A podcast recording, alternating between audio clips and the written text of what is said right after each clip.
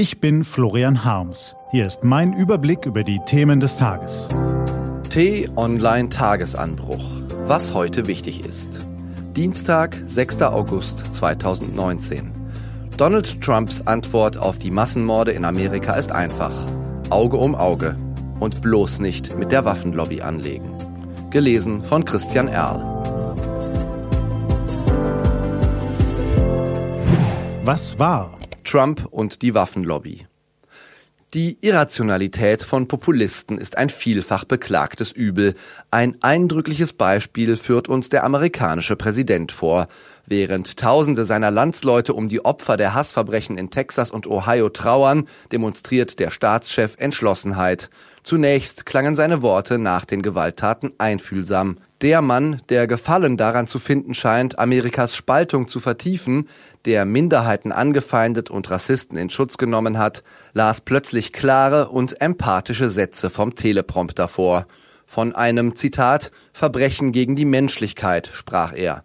Amerika weine um die Opfer und Hass habe keinen Platz in den USA.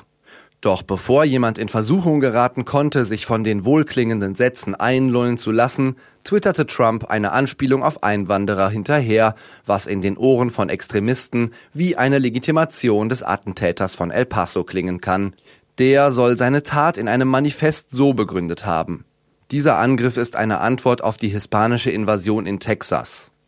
Außerdem krönte Trump seine Rede mit einer martialischen Drohung.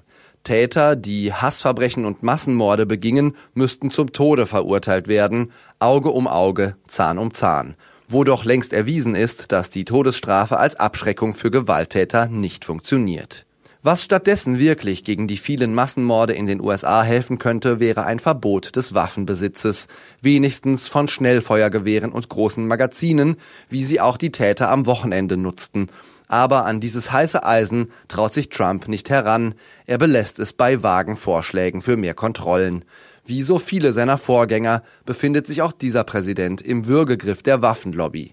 Wehe, du legst dich mit uns an, dann kannst du deine Wiederwahl vergessen. Das kann man politisch erklären. Irrational ist es trotzdem. Kaschmir-Konflikt. Wenn ein Feuer still vor sich hinkokelt, was sollte man tun? Ganz klar, ordentlich Öl rein. So könnte man beschreiben, was die Hindu-Nationalisten in der Regierung Indiens sich ausgedacht haben, um ihre aufgepeitschte Anhängerschaft zufriedenzustellen.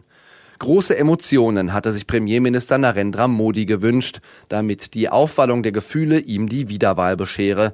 Im Dauerkonflikt um Kaschmir werde mit den Extrawürsten für die muslimische Bevölkerung Schluss sein. Modis Wunsch nach einer zweiten Amtszeit ging mit diesem Getöse bei den Wahlen im Mai in Erfüllung. Der Konflikt in Kaschmir ist weit weg von Deutschland. Man kann fast vergessen, dass es ihn überhaupt gibt.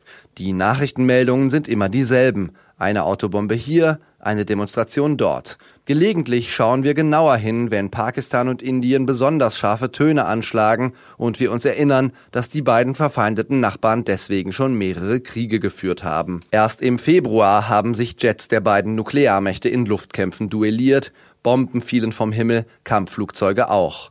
Meistens beschießt man sich einfach nur ein bisschen über die Demarkationslinie.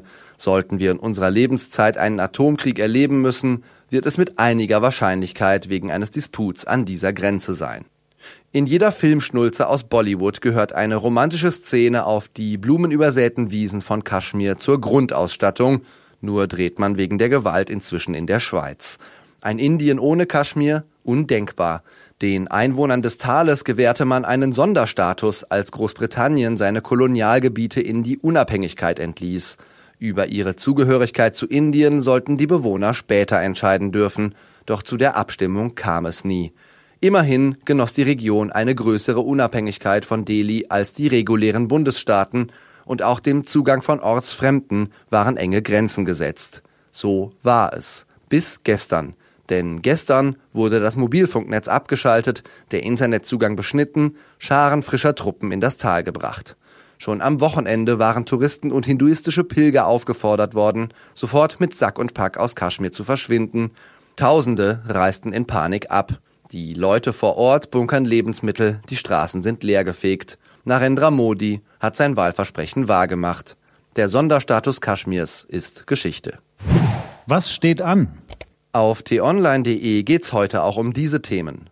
Theodor W. Adorno ist heute vor 50 Jahren gestorben. Die Internetplattform 8chan ist eine der schlimmsten digitalen Jauchegruben und warum die USA einen Wirtschaftsaufschwung erleben. Das war der T-Online-Tagesanbruch vom 6. August 2019. Produziert vom Online-Radio- und Podcast-Anbieter Detektor FM.